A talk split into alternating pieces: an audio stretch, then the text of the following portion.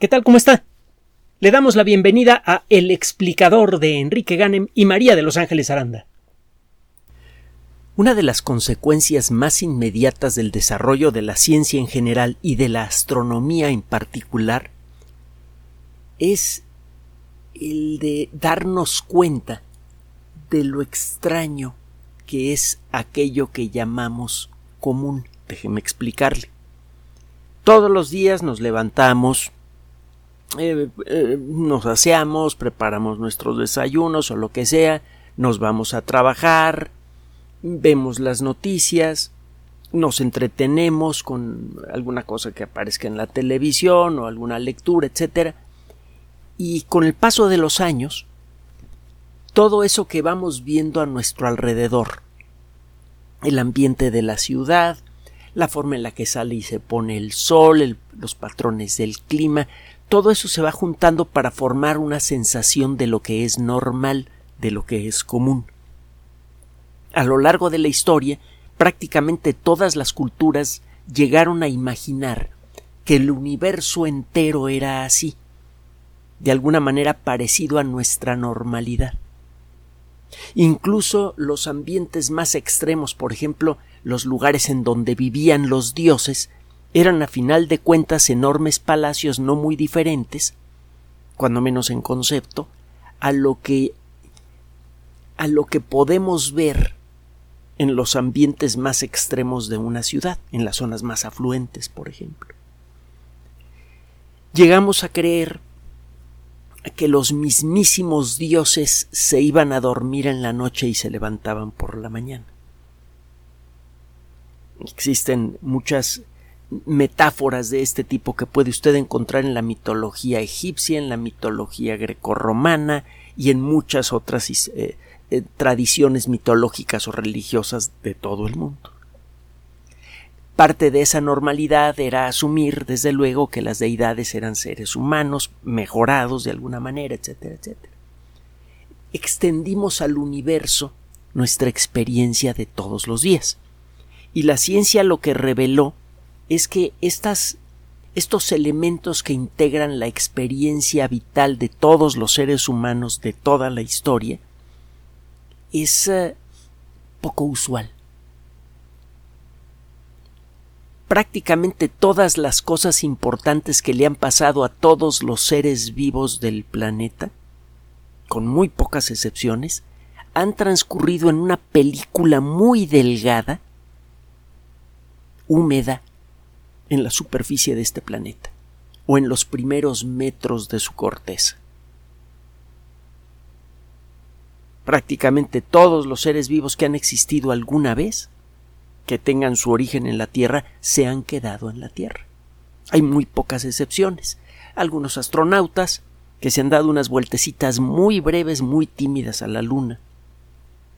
Unas bacterias que fueron colocadas intencionalmente en el forro de, una, de un cable de una de las naves que descendió en la Luna en forma automática antes de la llegada de los Apolos, eh, una de las naves Surveyor, que luego fue visitada por el Apolo 12. Se trajeron de regreso algunas piezas de, la, de, eh, esta nave y eh, se trajeron ese trazo, trozo de cable para ver si las bacterias que estaban adentro habían sobrevivido. Y sí, sí sobrevivieron a los no recuerdo si fueron 22 meses o una cosa así en las que el Surveyor, me parece que el Surveyor 3, estuvo en la superficie lunar hasta que fue visitado por el Apolo 12. Pero fuera de eso, todos los seres vivos del planeta hemos vivido en esta película muy delgada en la superficie de la Tierra. Todas las cosas que hemos aprendido a considerar como normales existen allí y nada más allí desde el, aspecto cotidiano de los caminos que sigue usted cuando sale de casa para ir a trabajar, hasta el aspecto de los lugares más extremos del planeta como el eh, eh, Gran Cañón o su hermano mayor, el, cañón de la Sierra Tarahumara, al norte de nuestro país, los grandes desiertos, incluso el panorama aparentemente desolado del fondo de los océanos, todo eso ocurre en una zona increíblemente pequeña de la superficie terrestre. Basta con moverse un poquito por encima o un poquito por abajo de esa zona increíblemente pequeña para encontrar que la experiencia cotidiana es muy diferente. El todos los días de nuestro planeta involucra el lento e imparable movimiento de masas enormes de roca fundida, que son en algunos casos más grandes que un continente entero, que se han calentado por el contacto con el núcleo de la Tierra, que está hecho de acero inoxidable y que tiene una temperatura similar a la de la superficie del Sol, y estas enormes burbujas comienzan, pierden densidad por el, el calor que reciben del núcleo terrestre y empiezan este viaje lento y al mismo tiempo, como decía, imparable hacia la superficie terrestre, un viaje que puede durar 200, 250 millones de años. El todos los días del espacio interplanetario también es muy diferente. A la altura de la Tierra el Sol brilla las 24 horas del día, los 365 días del año, con la misma intensidad. Bueno, sufre cambios muy pequeñitos, el Sol se está calentando lentamente, pero muy lentamente. Además sufre otros cambios menores y transitorios producidos por la actividad en su superficie, pero bueno, el caso es que el Sol siempre brilla y siempre produce una temperatura extrema en aquellos objetos que están expuestos a su luz. A la altura de la Tierra, cualquier cosa expuesta a la luz del Sol adquiere casi instantáneamente una temperatura de 150 grados centígrados y lo que está a la sombra una temperatura cercana a los 150 grados centígrados bajo cero. Los dos lados del traje de un astronauta, el que mira hacia el Sol y el que mira en la dirección opuesta, están expuestos a estas temperaturas extremas. El cielo siempre está lleno de estrellas. Y si estamos hablando del espacio muy cercano a la Tierra, pues siempre tiene usted el imponente espectáculo de la Tierra y el y, la luna que siempre muestra una cara cambiante y, siempre fascinante. Si usted empieza a visitar otros rincones del universo, que es a final de cuentas lo que nos permite hacer eh, la ciencia, en particular la astronomía, empieza usted a encontrar otras normalidades diferentes. En algunas zonas del cosmos, el día a día es verdaderamente titánico. Las estrellas son hornos termonucleares en su corazón, se dan las condiciones para que los átomos se peguen para formar átomos más grandes. Este proceso normalmente libera cantidades fabulosas de energía. Mire, si usted toma las sustancias más reactivas que hay en el mundo, las que producen las reacciones químicas más violentas, encontrará, por ejemplo, que en el caso de la reacción química entre el hidrógeno y el oxígeno, que está entre las más violentas conocidas para la ciencia, si, usted hace reaccionar medio kilo de hidrógeno con medio kilo de, oxígeno líquido, las proporciones no son así, pero es nada más para ilustrar lo que le quiero decir usted medirá una cierta cantidad de energía, se liberará una cierta cantidad de energía. Si usted toma la misma cantidad en peso de uranio enriquecido del que se utiliza para reactores nucleares, verá que a lo largo de la vida útil de ese material se libera como mil veces más energía por gramo. Por eso que los reactores nucleares son tan interesantes. Liberan una cantidad de energía fabulosa por mucho tiempo. Ahora, si usted toma la misma cantidad de hidrógeno y lo funde para formar helio, la cantidad que se libera por gramo es como mil veces mayor. La cantidad de energía que puede liberar una reacción de fusión es millones de veces superior a la cantidad de energía que libera una reacción química. En las estrellas están sucediendo estas reacciones de fusión nuclear de manera extrema en grandes cantidades y se libera una cantidad de energía verdaderamente enloquecedora. Recuerde que nuestro Sol, que es una estrella enana, chiquita, furris, emite un torrente brutal de energía. A la distancia a la que estamos, una unidad astronómica, me refiero a la Tierra, una distancia que recorre un jet comercial en 18 años aproximadamente, a esa distancia nos toca apenas un dos mil millonésimo de la energía total que emite el Sol. Lo demás pues, se pierde en el espacio, le pega a los demás planetas y objetos del sistema solar. Y esa energía, esa fracción ridícula de energía que recibimos del Sol es suficiente para todo lo que vemos a nuestro alrededor. La forma en la que se iluminan los cielos durante el día, eh, todos los fenómenos meteorológicos, toda la vida, etc. La vida natural de una estrella es extrema pero la vida, lo que le sucede el día a día de las estrellas que están en las últimas etapas de su historia, deja en ridículo incluso a las estrellas más titánicas. Dejen, porque déjeme decirle que hay estrellas que en su día a día emiten como 10 millones de veces más luz que nuestro Sol. Hay estrellas que si usted quitara el Sol y, las reemplazara en el centro del sistema solar, calcinarían instantáneamente a la Tierra. A los dos lados de la Tierra. Son estrellas normales también, pero las estrellas que están en proceso de desaparición sufren condiciones que apenas podemos describir con matemáticas. El imaginarlo es prácticamente imposible. En el siglo XX descubrimos que hay estrellas que cuando mueren estallan de manera brutal, las famosas supernovas de las que hemos hablado en muchas ocasiones. Averiguamos también que existen varios mecanismos que pueden producir una detonación de supernova. Una supernova puede ser producida cuando una estrella vieja está comiendo gas de una estrella cercana. Estas estrellas viejas generalmente están colapsadas, están muy apretadas, tiene un campo gravitatorio muy intenso y si giran alrededor de otra estrella que todavía esté activa, pueden robarle poco a poco su gas. Y eso puede producir eventualmente una explosión brutal.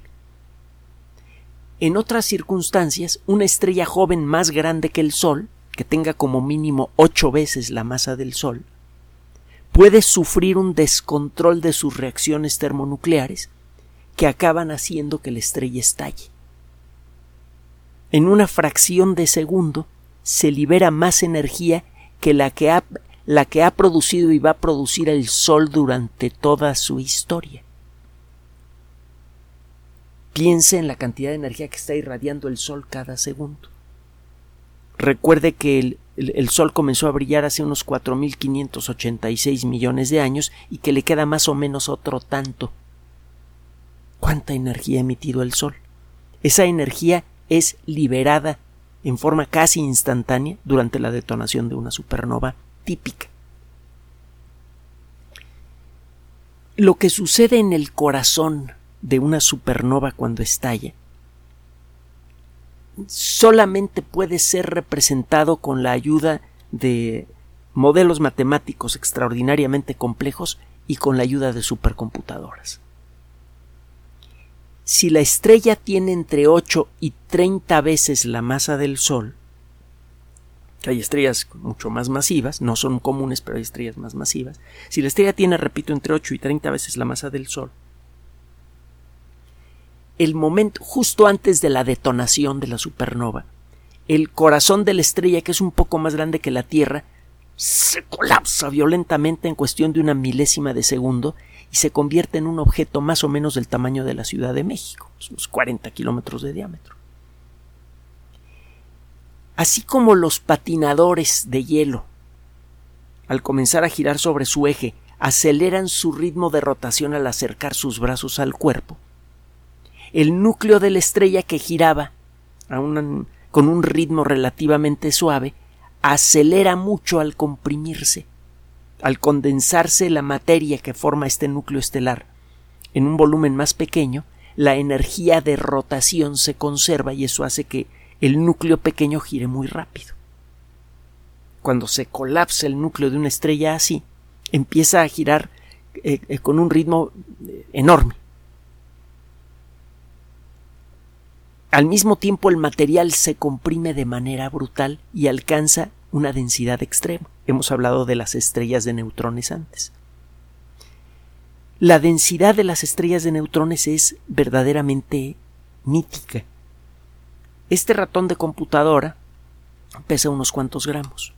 Si estuviera hecho de la materia de una estrella de neutrones, alguna vez lo comentamos, pesaría más que el Popocatépetl. Es algo verdaderamente eh, eh, terrible para la Tierra que este ratón se convirtiera en, eh, en neutronio, que es el nombre informal que se le dio eh, en algún momento al material que forma las estrellas de neutrones. Su densidad sería tan brutal que eh, rompería la mesa, pasaría por el piso, chocaría contra el suelo y el suelo se, se, abriría como si fuera de agua para dejar pasar este objeto que viajaría rápidamente hasta el centro de la Tierra y dejaría un agujero en la corteza terrestre y empezaría a salir magma por ahí. Este ratón podría producir una gran catástrofe si estuviera hecho de ese material. Bueno, es una estrella de neutrones. Tiene una masa equivalente a la de casi dos veces todo el sistema solar, incluyendo al Sol y a todos los planetas, cometas, asteroides y lo que usted quiera. Y está comprimida en un volumen que es más o menos del tamaño de la Ciudad de México. Ahora, tome usted un globo terráqueo busque la Ciudad de México, eh, genere a escala un chochito que tenga, repito, a escala unos 40 kilómetros de diámetro. Recuerde que ese globo terráqueo representa los 12.750 kilómetros que aproximadamente tiene de diámetro la Tierra, para que vea de lo que le estoy hablando. En un volumen así de pequeño, está comprimido el doble de la masa del sistema solar. Estas estrellas de neutrones son en el, su día a día extremas en todo lo que se puede usted imaginar. Emiten una luz excepcionalmente intensa y rica en formas de luz extraordinariamente peligrosas. Estas estrellas están emitiendo continuamente rayos X y rayos gamma a una distancia muy superior que el del diámetro de nuestro sistema solar, considerando a Plutón como límite, aunque formalmente Plutón no es planeta la radiación de esa estrella sería instantáneamente letal. No habría forma de acercarse a una estrella de neutrones más que con una coraza muy especial. Y esa es, y esa es la primera parte del problema.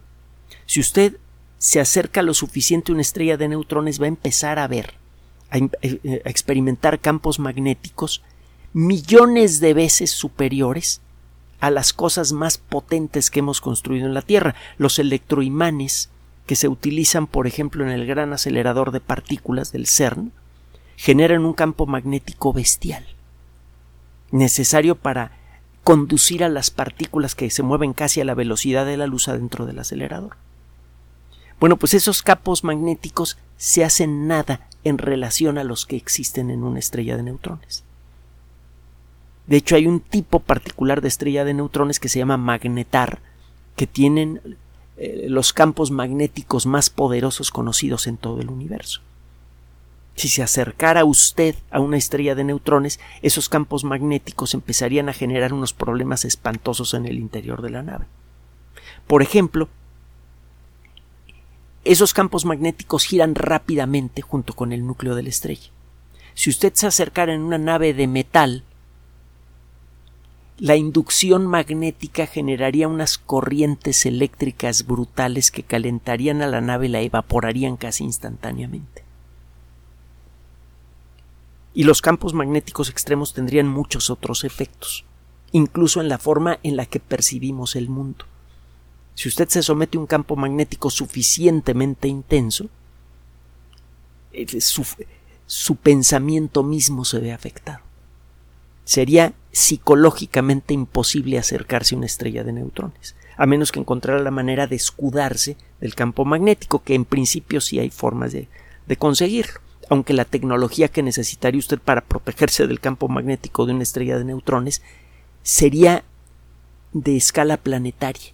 Tendría que rodearse de un planeta hecho de, de acero, con condiciones muy peculiares para poder acercarse a una estrella de neutrones y quedar escudado del campo magnético, escudada del campo magnético. Si se acerca más, se va a topar usted con otro campo que también está fluctuando de manera intensa y del cual no hay protección, el campo gravitatorio. Una estrella de neutrones tiene el campo gravitatorio más intenso que tenga un objeto entre comillas normal en el universo. Los campos eh, eh, gravitatorios, creo que dije magnéticos, los campos gravitatorios son resultado de una distorsión del espacio y el tiempo. En la superficie de una estrella de neutrones, un segundo de los nuestros equivale a muchos años. En una novela que hemos mencionado en muchas otras ocasiones, El huevo del dragón, el autor juega con esta idea de una manera muy, muy interesante. Es una novela que vale la pena buscar, El huevo del dragón. Bueno, pero no eso, eh, esto es solo el preludio de lo que le quiero comentar. Hemos hablado de las estrellas de neutrones en otra ocasión. Un grupo de astrónomos van de publicar un trabajo en la revista Nature de lo que le sucede a las parejas de estrellas de neutrones. Se sospecha que aproximadamente una de cada dos estrellas de nuestra galaxia vive aparejada con otra más. Las estrellas dobles, las estrellas que giran una alrededor de la otra por influencia de su gravedad mutua, son muy comunes. Y son muy bonitas, por cierto. Si sabe usted para dónde apuntar un telescopio para observar algunas estrellas de neutrones, va a haber eh, estrellas de neutrones, estrellas dobles, perdón, va a haber cosas de veras, de veras, de veras bonitas.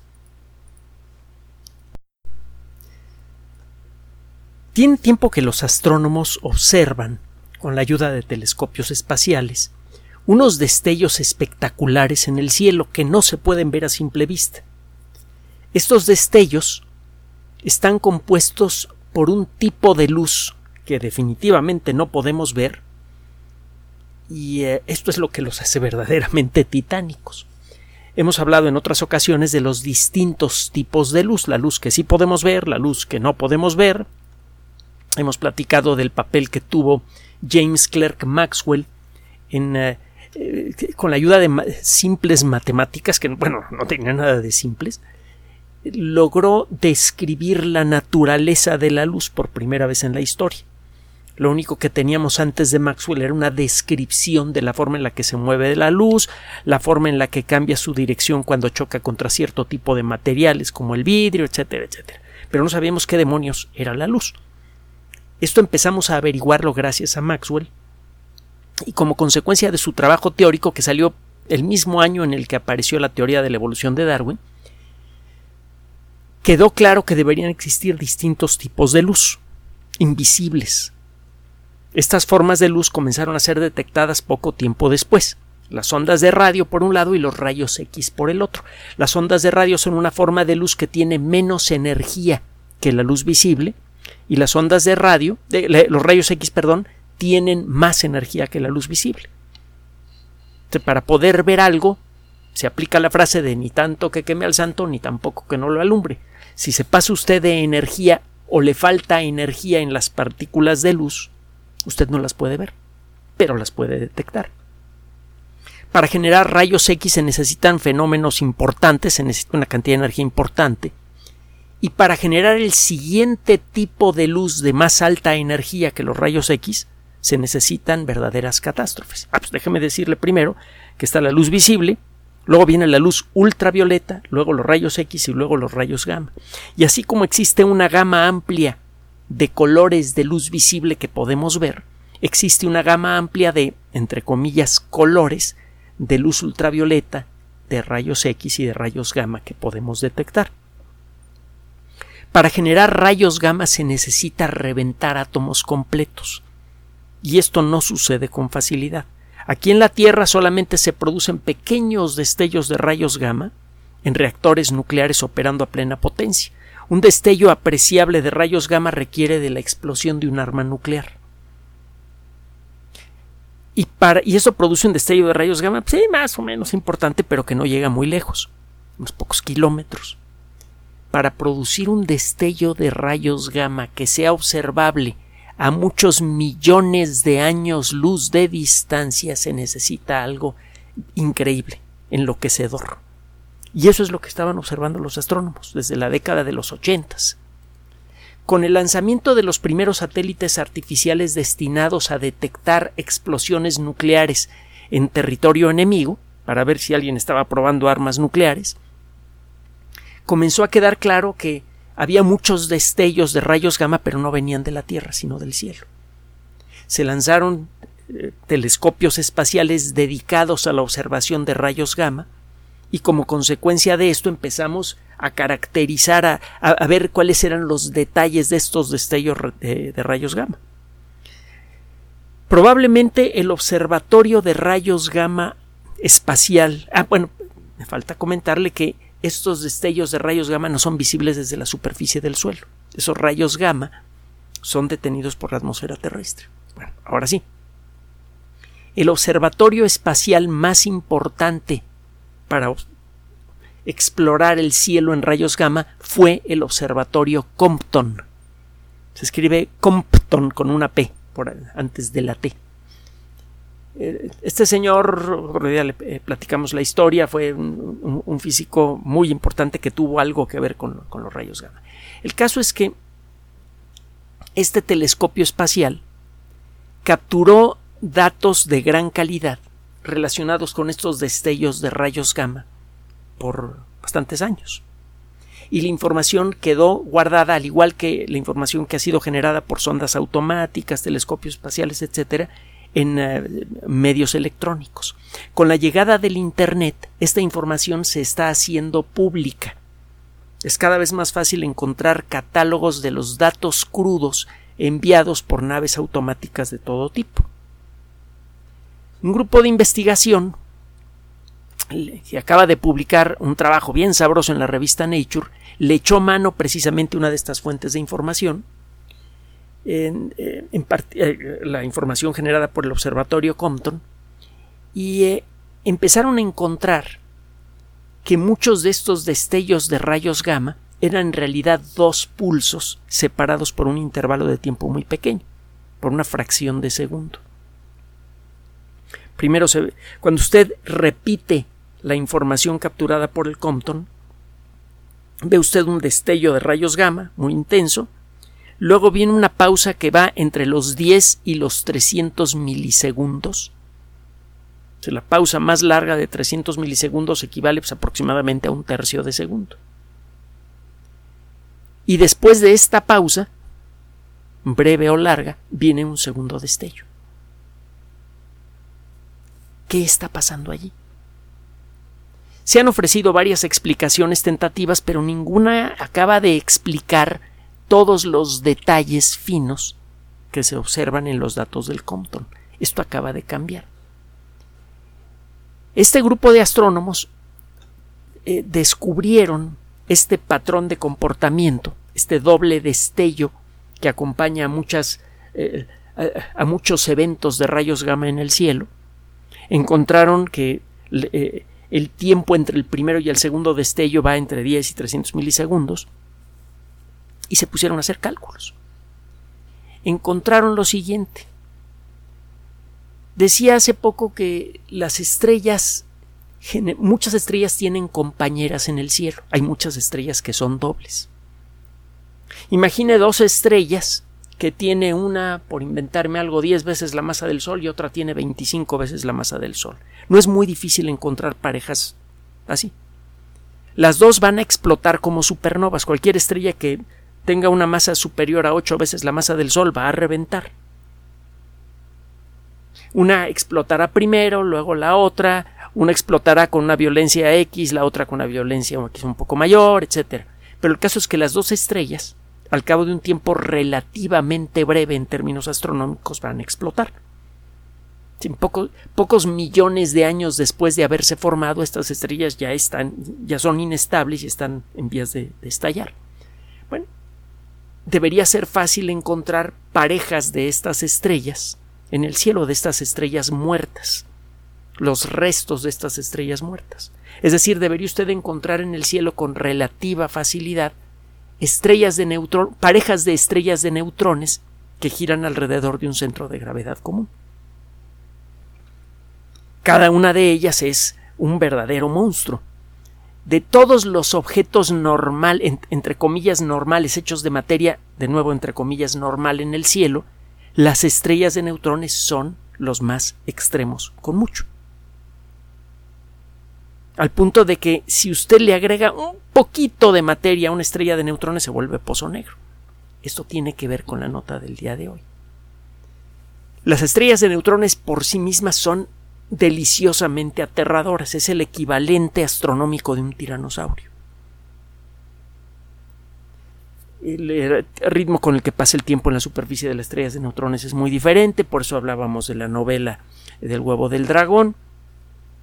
El campo magnético que existe en su superficie es brutal, la densidad es increíble, la superficie de las estrellas de neutrones es casi perfectamente lisa, porque la gravedad es tan intensa que cualquier montañita que mida unos pocos milímetros de altura es tan pesada que su base se rompe. Aquí en la Tierra no va a encontrar usted una montaña que tenga 25 kilómetros de altura porque las rocas de la base no podrían soportar el peso de las rocas de arriba. Comenzaría eh, esa roca a fluir como si fuera pasta de dientes. Hay una altura máxima para las montañas que está determinada por la resistencia de la roca que las forma. Bueno, si usted aplica esto a las estrellas de neutrones, verá que a, que a pesar de que el neutronio, este material hecho de esta pasta de neutrones, es muy, muy rígido, increíblemente rígido, la densidad es tan grande que una montañita de más de unos pocos milímetros de altura no puede sostenerse. las estrellas de neutrones son muy parejitas por la increíble intensidad del campo gravitatorio, su superficie emite una cantidad de energía brutal, luz visible, rayos X, y cerca de en sus polos magnéticos se dan unas circunstancias verdaderamente brutales que hacen que de esos polos magnéticos se emitan rayos gamma. Si le agrega a usted el hecho de que todas las estrellas de neutrones giran sobre su eje y algunas de ellas lo hacen muchos centenares de veces por segundo, me parece que el récord es como de 707 veces por segundo, pues tiene usted un, eh, un, espectáculo celeste verdaderamente imponente. Tiene usted algo que parece un faro de ambulancia, pero del tamaño de una ciudad, que pesa lo que el, pesa el doble del sistema solar que tiene materia sometida a las condiciones más extremas posibles, con una temperatura superficial brutal, con unas emisiones de rayos X y rayos gamma que podrían cauterizar a un planeta como la Tierra a una distancia muy considerable, muy superior que la que separa la Tierra del Sol, etcétera, etcétera, etcétera. Ahora imagínese dos estrellas que giran así sobre sus ejes y giran una alrededor de la otra estas estrellas pierden rápidamente energía de movimiento, porque al, mover una masa tan grande, equivalente a dos veces el sistema solar, de una manera tan extrema, cuando las dos estrellas se acercan una a la otra, las dos se dan un jalón gravitatorio tremendo y dan una vuelta muy rápida. Si usted sacude un objeto material muy grande, se producen ondas gravitatorias. El espacio-tiempo mismo se mueve como si fuera gelatina y esa energía sale de la energía de movimiento de estos objetos. Cuando dos estrellas de neutrones giran una alrededor de la otra, están perdiendo continuamente energía de movimiento y eso hace que se comiencen a acercar. Lo que encontraron estos investigadores es lo siguiente. Estas parejas de estrellas de neutrones se conocen desde hace mucho tiempo. Le voy a mencionar un caso específico. Una uno de estos destellos de rayos gamma, todos ellos tienen un número de catálogo y bajo ese número de catálogo vienen los detalles, cuando se observó, con qué intensidad, de qué dirección del cielo y todo eso. Uno de estos pulsos que se llama GRB 180618A fue detectado en el 2018 y eh, después de se ve este destello de rayos gamma, este doble destello de rayos gamma, y se alcanzó a distinguir en todo ese galimatías de luz que llegó a la Tierra, entre la luz visible y la luz de muy alta energía, la huella de una estrella de neutrones. Esa estrella de neutrones tenía una masa muy parecida a la de las dos estrellas que se supone chocaron allí. Al día siguiente, la, señal de la estrella de neutrones había desaparecido. Lo que parece que ocurrió, esto por cierto se encuentra en datos más antiguos como los generados por el Compton. Lo que se cree que pasó en ese caso particular y sería un ejemplo de lo que ha pasado cada vez que se detecta uno de estos destellos de rayos gamma en el cielo, es que dos estrellas de neutrones chocaron de manera brutal. Eso por sí mismo libera un destello de energía increíble, que en algunos sentidos es peor que la detonación de una supernova.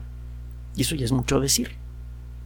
Eso forma una estrella supergigante absolutamente inestable que tiene cuatro o cinco veces la masa del Sol, pero que está hecha de neutronio. Esta estrella, en pocas horas, se vuelve pozo negro. Eso es lo que dicen los cálculos y eso es lo que parecen haber observado estos investigadores. Aparentemente, lo que sucede en estos casos es que cuando dos estrellas de neutrones chocan, en ese momento producen un destello súper brutal. Se juntan para formar una estrella gigante inestable, con una masa increíble y una densidad enorme. El ambiente alrededor de esa estrella se vuelve eh, eh, se, se vuelve demoníaco, pues hasta el espacio-tiempo mismo se sacude como si fuera gelatina. Si usted pudiera acercarse a, pocos metros de la superficie de esa estrella de neutrones y pudiera sobrevivir a ello, que sería absolutamente imposible, se, se evaporaría usted instantáneamente mucho antes, pero si pudiera sobrevivir, su cuerpo se movería como una masa de gelatina, como una masa de gelatina que está siendo golpeada violentamente porque el espacio-tiempo mismo está siendo distorsionado de una manera enloquecedora. Esto inevitablemente hace que este objeto colapse y forme un pozo negro. Antes que eso ocurra, el, la megaestrella de neutrones que se forma al momento del contacto acelera mucho su ritmo de rotación. Se suma la energía de rotación de dos estrellas de neutrones. Lo que observaron estos investigadores es realmente increíble. Chocaron estas dos estrellas de neutrones, se formó una más grande que giraba 78 mil veces por minuto. Es decir, pues, más de 7 mil veces, veces por segundo, una cosa así. Eh, efectivamente, las estrellas de neutrones solitarias que giran más rápido lo hacen como a 700 veces por segundo.